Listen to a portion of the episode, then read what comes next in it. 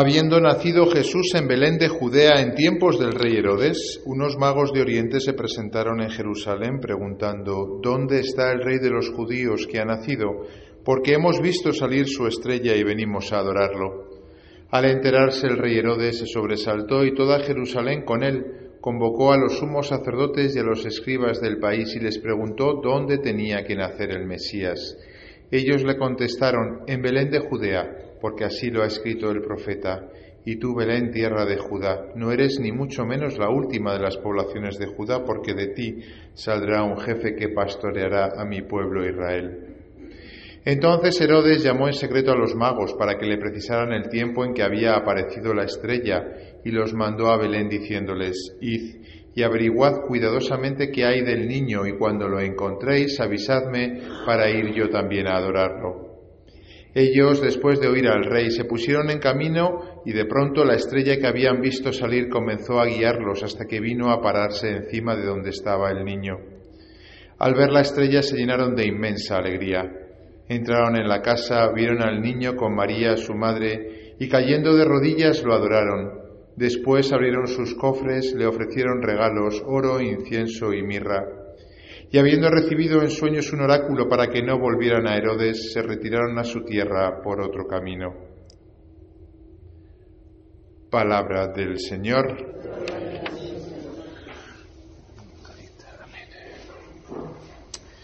Queridos hermanos, feliz día de Reyes. Aquí en España, por lo menos, se celebra Reyes como Dios manda. Que conste que en otros países no es igual. ¿eh? Ni siquiera en países de Hispanoamérica celebramos esta festividad con la magia y con el encanto con el que lo celebramos aquí en España. Es una muestra de orgullo, ¿eh? una, más de, ser españoles, el vivir esta fiesta con toda eh, pues la inocencia, podríamos decir, ¿no? con que la vivimos. Alguno podría pensar que con mucha ingenuidad, que es lo que en general piensa de todo el tema de la fe. Bueno, es bonito, pero es un cuento de niños, ¿no? Y algunos creen que los Reyes Magos no es más que pues, un añadido más dentro de toda la historia que hemos eh, celebrado en estos días y de todo el tema de la fe. Lo cierto es que, no es verdad.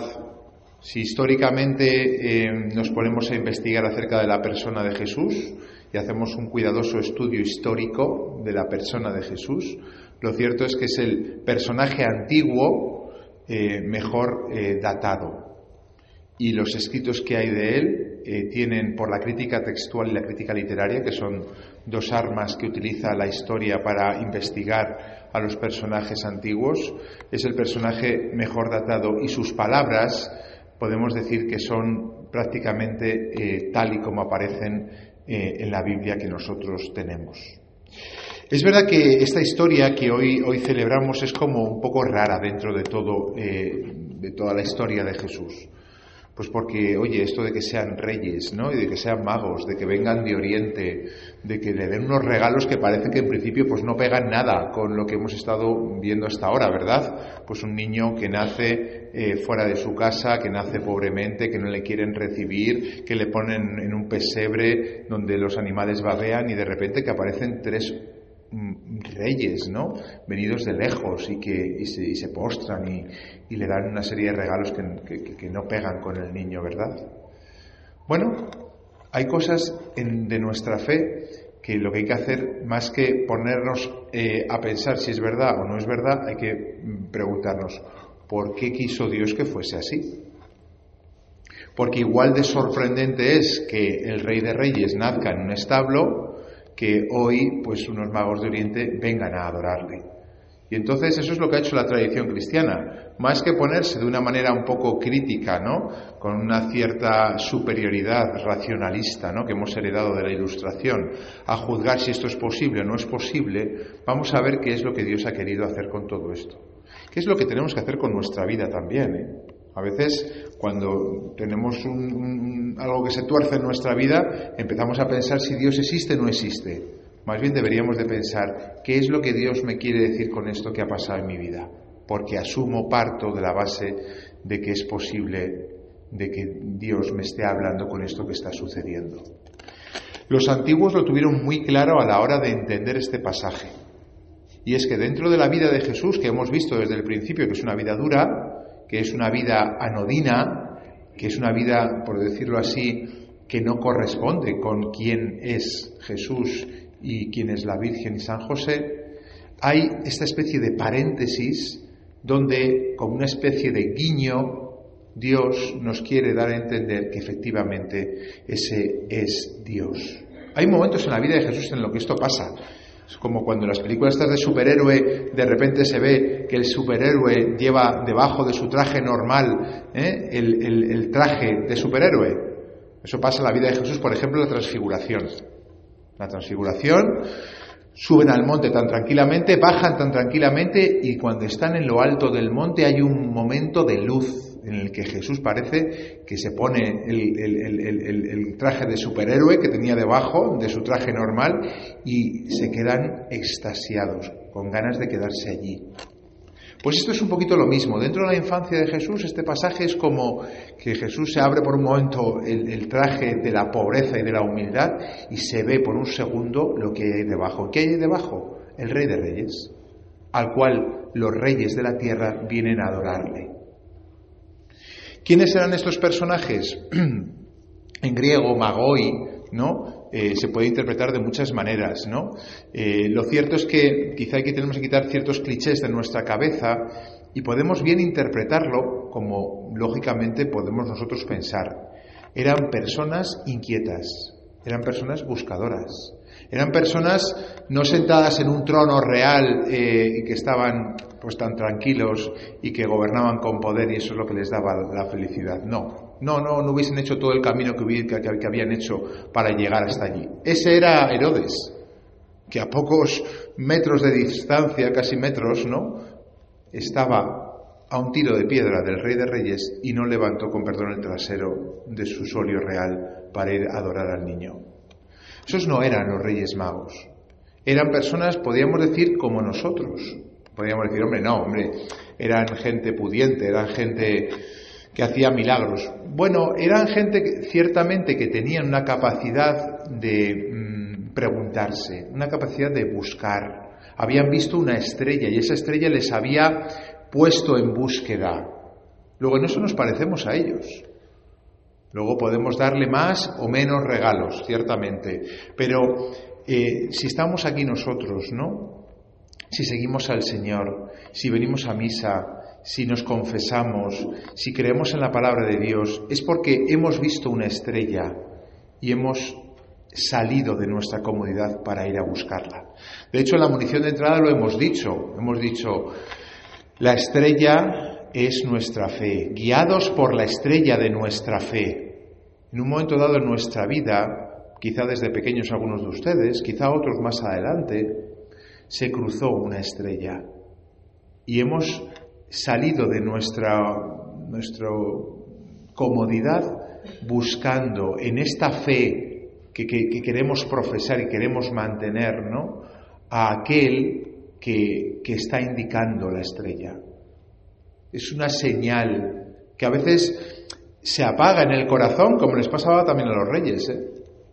Hay momentos de nuestra vida en los cuales ese brillo que por un momento eh, Dios eh, nos, con el cual nos iluminó y, hizo que cambiase a veces incluso nuestra vida, porque hay veces que mm, pasar de la oscuridad a la luz es un cambio total cuando uno empieza a tener fe, es verdad que a veces se apaga.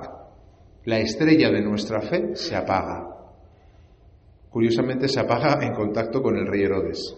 Curioso, ¿no?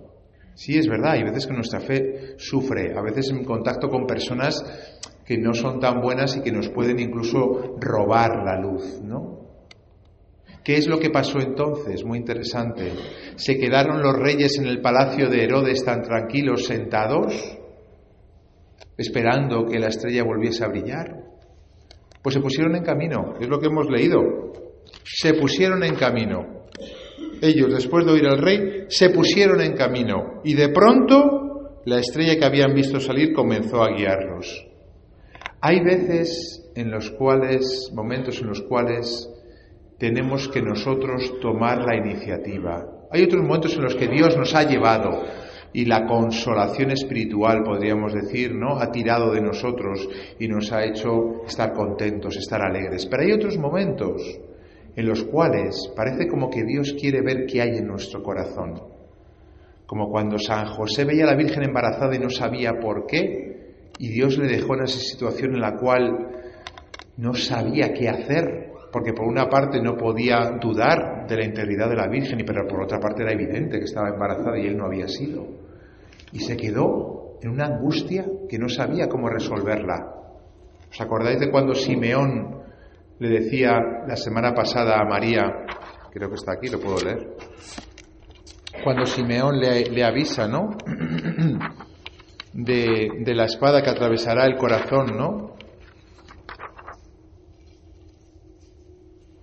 le dice a María Simeón, este ha sido puesto para que muchos en Israel caigan y se levanten y será como un signo de contradicción y a ti mismo una espada te traspasará el alma, para que se pongan de manifiesto los pensamientos de muchos corazones. Hay momentos en los cuales parece que Dios oculta la estrella para ver cómo respondes tú, para ver qué haces, para ver qué decides. Como que Dios quiere que usemos nuestra libertad plenamente, con conciencia de que lo estamos haciendo porque lo queremos, porque lo elegimos. Y cuando la estrella no brilla, es nuestro, nuestra elección ponernos o no en camino. Creo que se puede interpretar así. San José, en cuanto tomó la decisión de dejar a la Virgen María porque se sentía indigno ¿no? de estar al lado de una mujer y de un misterio que él no entendía, en ese momento mismo vino el ángel ya a consolarle. En cuanto los reyes se pusieron en camino, la estrella apareció. Y es curioso porque dice, al ver la estrella se llenaron de inmensa alegría. Cuando después de haber tomado la decisión por Dios, después de haberle elegido a Él, en medio de la oscuridad, en medio de la prueba, volvemos a ver la estrella, nuestra fe vuelve a fortalecerse, es inmensa la alegría, pero tenemos que tomar nosotros la decisión. Dios quiere que sea algo consciente y si de pequeños no lo hemos hecho de una manera más o menos inconsciente o espontánea, porque nuestros padres nos llevaban, porque oye me convertí y estaba a, tope con la fe, pues porque oye todo me iba bien y entonces pues no iba a dudar. Ahora que se ha apagado la estrella, lo mejor para ti, Dios quiere que lo hagas con conciencia. Y eso, eso es virtud. La virtud es lo que se hace, ¿no? Por voluntad, lo que antes hacía espontáneamente algo bueno. Lo cierto es que cuando ellos se pusieron en camino, el Señor les devolvió la alegría de la estrella y la estrella les condujo a buen puerto, a aquel que buscaban y se rindieron ante Él. Antes ya se habían rendido en su corazón cuando decidieron seguir en su camino a pesar de no tener la estrella. Luego lo que hicieron luego materialmente de adorar al niño y de dar los regalos, ya lo habían hecho previamente en su corazón. Por eso este día también es para nosotros. Y aquí han visto, como digo los antiguos, una especie de paréntesis en la vida de Jesús, una vida muy anodina, una vida muy dura, en la cual es como un guiño desde el cielo diciendo, oye, que este es para todos, que este es para todos.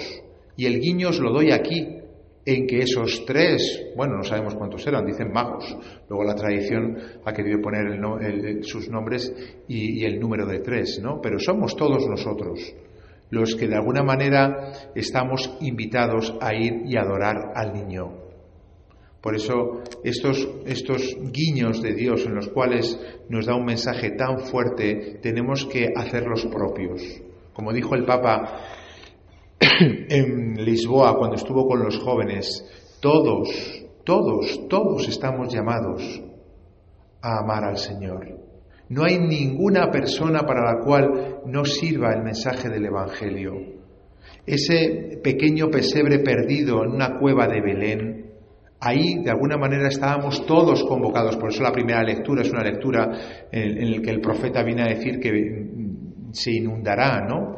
Eh, eh, eh, Belén, ¿no? de todos los dromedarios de, lugares lejanos. Todos nosotros estamos invitados a ir y adorar al niño. No hay nadie que se deba sentir excluido, que se pueda sentir excluido de la llamada del Señor.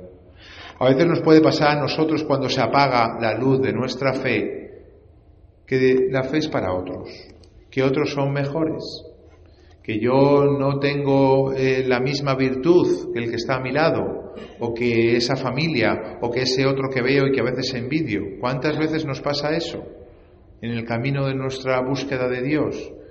El Evangelio de hoy nos viene a decir que no, que Dios viene para todos y que que se apague la fe forma parte de la búsqueda y que estos hombres que vinieron de muy lejos son el modelo de lo que nosotros tenemos que ser, buscadores de fe, especialmente en los momentos en los cuales se apague nuestra fe.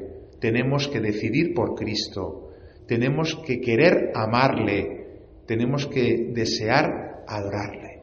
Es lo que vamos a hacer al final de la Eucaristía, como siempre podemos hacer en estos días de Navidad, darle un beso con todo nuestro corazón. Que así sea.